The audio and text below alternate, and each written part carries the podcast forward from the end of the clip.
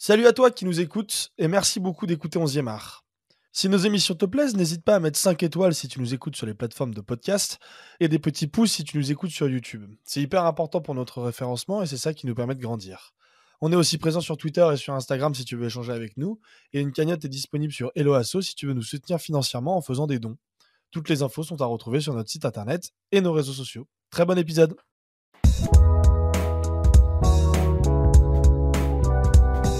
Bonjour à toutes et à tous et bienvenue dans ce nouvel épisode de Old Fashion, notre format sur lequel on revient sur un moment d'histoire dans le football. Aujourd'hui, je suis avec mon acolyte de live, mais pas de live aujourd'hui, c'est un épisode préenregistré. Et mon ami Motas, donc, tu voulais nous parler d'une émission un petit peu connue. Oui, je voulais inverser les tendances euh, maintenant qu'on se voit euh, au moins deux fois par semaine. Euh, du coup, bonjour à toutes et à tous et merci pour cette petite introduction. Val, je vais commencer par une petite question. Tu sais que j'aime bien faire ça sur les formats courts. Est-ce que le mardi 4 avril 2006 te dit quelque chose? Me parle pas de tes amourettes de lycée. Hein. Non, mais 4 avril, souvent on est dans une période où il y a le Fry, donc je me dis que c'était peut-être la première édition du Fry. Faudra demander à Thomas Abadi. donc c'est pas ça, je suppose. C'est pas ça. Dis-moi tout alors. Eh ben, le, le, 6, le 4 avril 2006, pardon, euh, c'est la défaite de ton club, l'Olympique lyonnais. Ah, laquelle? Parce que... Oui, bah, tu sais, il y en a eu beaucoup, mais où ils perdent 3-1 alors qu'ils sont à ça d'accéder à la demi-finale de la Ligue des Champions. Donc, comme tu le sais, ce soir-là, l'Olympique lyonnais perd donc à San Siro contre l'AC Milan en quart de finale retour de la Ligue des Champions et n'atteindra pas les demi-finales pour la première fois de son histoire. Mais dans le monde du foot hexagonal, quelque chose de plus important se prépare la naissance de l'after-foot talk show radiophonique qui débriefera la défaite lyonnaise, le ton est donné. Pour te resituer rapidement en 2006, en 2006 pardon, le foot dans les médias, ce n'est pas le même paysage qu'aujourd'hui. Bien sûr, toi, jeune nourrisson qui n'était même pas né, tu ne t'en rends pas compte, mais à l'époque, les émissions du genre n'existent tout simplement pas à la radio. On a eu quelques tentatives non concluantes derrière les matchs à Sport OFM, le 99.9 parisien, qui disparaîtra rapidement pour devenir aujourd'hui, Val, tu l'as? Euh, Petite radio facho, non? Oui, voilà, Sud Radio, et fais pas genre tu l'avais pas, espèce de petit aficionados d'André Berkoff que tu es. On en parlera dimanche en live, tiens. Il y a aussi le DKP d'RMC, le Del Perrier Kedia Pitkowski, mais qui était une émission de sport généralisée en soirée, les soirs de non-match, ou encore le Louis Attack de Luis Fernandez qui apparaît un tout petit peu avant, en après-midi, mais qui ne répondait pas non plus aux critères de débrief d'après-match. Et du coup, là, on a une vraie proposition innovante, c'est ça? C'est ça, c'est la nouveauté. D'une part, les débriefs de match, s'ils existent par plusieurs dizaines euh, aujourd'hui sur Internet, notamment avec les nombreuses chaînes Twitch dédiées. À l'époque, à part quelques plateaux télé, ça n'existe pas. Mais c'est pas tout. L'after arrive avec une ligne éditoriale bien précise, un ton. Un, un ton d'ailleurs qui peut rappeler ceux des libres antennes qui ont un succès important dans les années 2000. D'ailleurs, comme dans les émissions de ce format, un acteur majeur va faire le succès de l'émission les auditeurs, en plus de l'équipe en place, bien sûr. Bref, un nouveau format est né et forcément, il trouve son public. Bah, justement, tu as évoqué l'équipe en place, on la connaît bien aujourd'hui, elle est très diversifiée. Est-ce que tu peux nous parler un petit peu de l'équipe de l'époque? Bah, J'allais le dire, euh, si je dois parler de cette équipe, elle est, euh, bon, déjà, c'est la deuxième composante de la réussite des projets. Et cette réussite, elle s'explique parce que cette équipe, elle est hybride et surtout, elle évolue avec le temps. Alors, on y trouve trois types de profils des journalistes plus orientés présentateurs, donc Alexandre Delperrier, l'ancien de DKP, un des parents de l'After dont on a parlé, Gilbert Bribois, Nicolas Villas, Nicolas Jamin, Jean-Louis Tour, etc. etc. D'autres plus éditorialistes, Jean-François Pérez, Florent Gautreau, Daniel Riolo, on y reviendra bien sûr, Walida Cherchour, Shérif Guémour ou encore Stéphane Guy qui intégrera l'équipe après pardon, son licenciement de Canal+. Et à tous ces professionnels du métier s'ajoute un nombre important de professionnels du foot, entraîneurs, joueurs et pas des moindres, on y retrouvera, et liste encore une fois non exhaustive, hein, Roland Courbis, Olivier Dacour, Marc Libra, Ludovic Obraniak ou encore Jérôme Roten, dont le succès sur l'émission lui vaudra d'avoir sa propre émission à son tour sur RMC, Roten sans flamme en après-midi, qui connaîtra également un franc succès. Euh, tu nous as parlé de, deuxième clé de succès tout à l'heure. Est-ce que, à ton sens, il y en a une troisième, justement? Oui, bah, on peut rien cacher, hein, toi. La troisième clé du succès, bah, bien sûr, c'est le contenu. Parce que c'est bien d'y mettre la forme, mais il faut du fond. Au départ, on l'a dit, l'after, c'est un débrief d'après-match assez basique avec des auditeurs et un ton décomplexé qui était d'époque. Et petit à petit, au même titre que son équipe, le contenu va se développer. L'émission qui continue à animer ses traditionnels après-match va proposer petit à petit une diversité de programmes. Alors déjà, il y en a un qui ressort, c'est le contenu spécialisé des grands championnats européens, les drôles de dames, pour débattre des actualités anglaises, italiennes, espagnoles et allemandes au moment où l'intérêt pour ces championnats se développe en France. Partie de l'émission qui aura également beaucoup de succès grâce à ces intervenants déjà, tous spécialistes des pays évoqués, et à leur personnalité haute en intensité. Les noms de Philippe Auclair, Fred Hermel, Simone Rovera, Paulo Breitner, etc., etc., sont des incontournables du rendez-vous.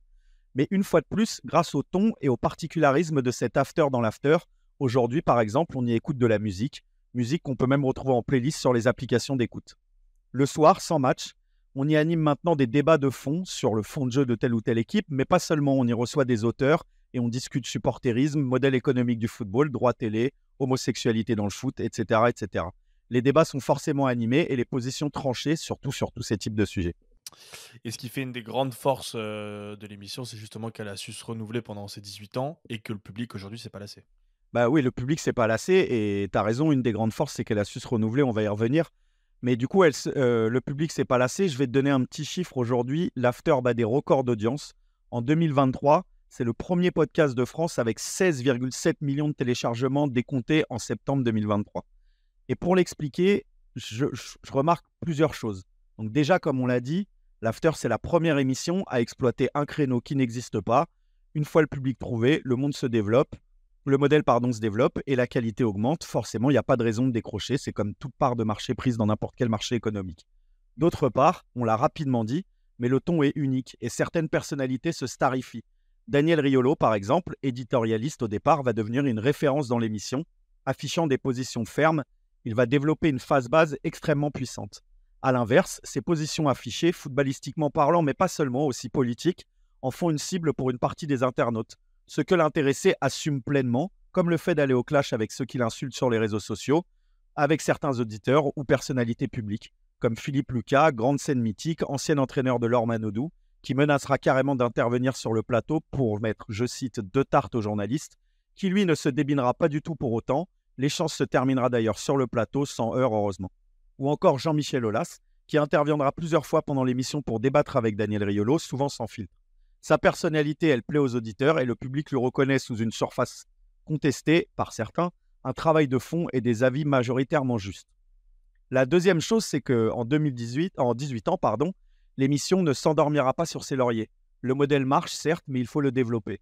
Le public évolue, alors il faut grandir avec lui. Donc l'after change, les équipes se rajeunissent, on y crée un nouveau concept, par exemple Génération After, genre d'after foot dans l'after foot, de 20h à 22h, animé par toute une génération qui a grandi avec l'émission et qui reconnaît avoir voulu y participer. Une fois de plus, leurs membres deviennent de plus en plus appréciés et s'ils ont 10, 15, 20 ans de moins, Kevin Diaz, Walid Cherchour et consorts ont la personnalité et l'audace de leurs aînés et deviennent à leur tour des incontournables de l'émission. Du coup, aujourd'hui, chez les auditeurs de l'After, on connaît les traditionnels riolistes, mais aussi les fans de tel ou tel animateur, plus ou moins jeunes et plus ou moins d'accord avec son avis à ce qui diversifie et les points de vue et les générations qui interviennent. Et c'est ce dernier aspect de la durée du succès. L'after, il s'intéresse à ton avis. Enfin, voilà, à ton avis, au mien, à celui de Micheline, on s'en fiche, mais il lui donne un accès, en gros.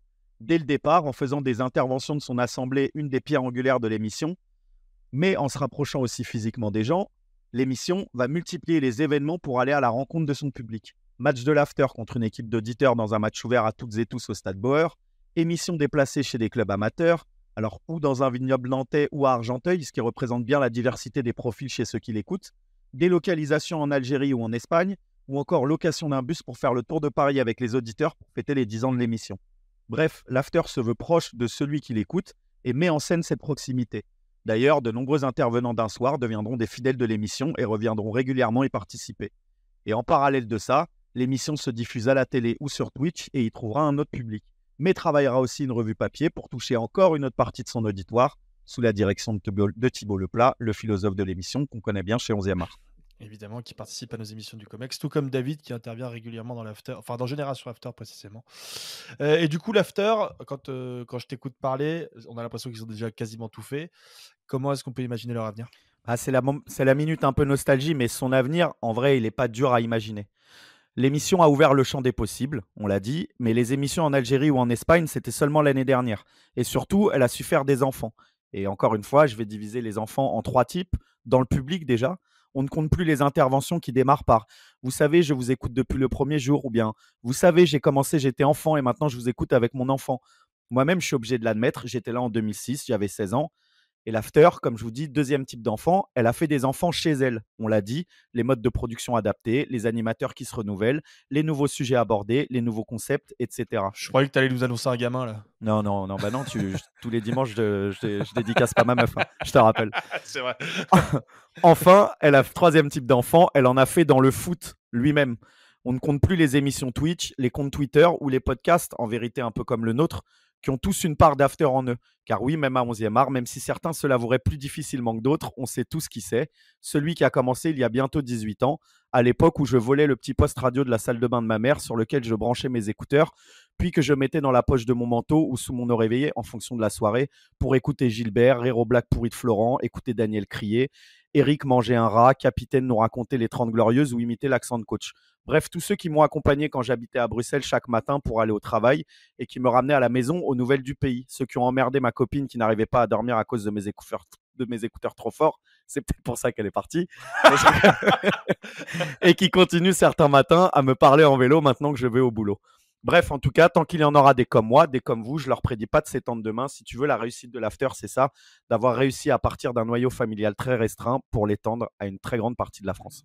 Et surtout, je pense qu'ils doivent aussi leur succès à une régularité et une présence de tous les instants qui fait que, bah, évidemment, tu captes toujours des gens et des nouvelles personnes. Euh, c'est fou quand même ça, tu vois. J'ai développé un propos pendant 7 minutes et le gars me dit, c'était très bien ce que tu as dit, mais je pense que tu as oublié l'essentiel.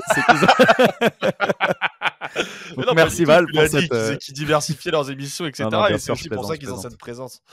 Voilà. En tout cas, merci beaucoup euh, Thomas pour euh, pour pour ce petit format court sur l'after foot, qui est évidemment une une émission de référence que même nous on écoute très régulièrement encore aujourd'hui, et d'autant plus que, bah, comme je l'ai dit tout à l'heure, on a quand même des, des intervenants et des protagonistes très importants de cette émission dans nos émissions à nous.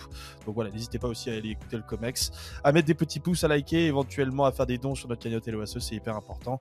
Et on se retrouve dès vendredi pour une nouvelle émission. Allez, ciao ciao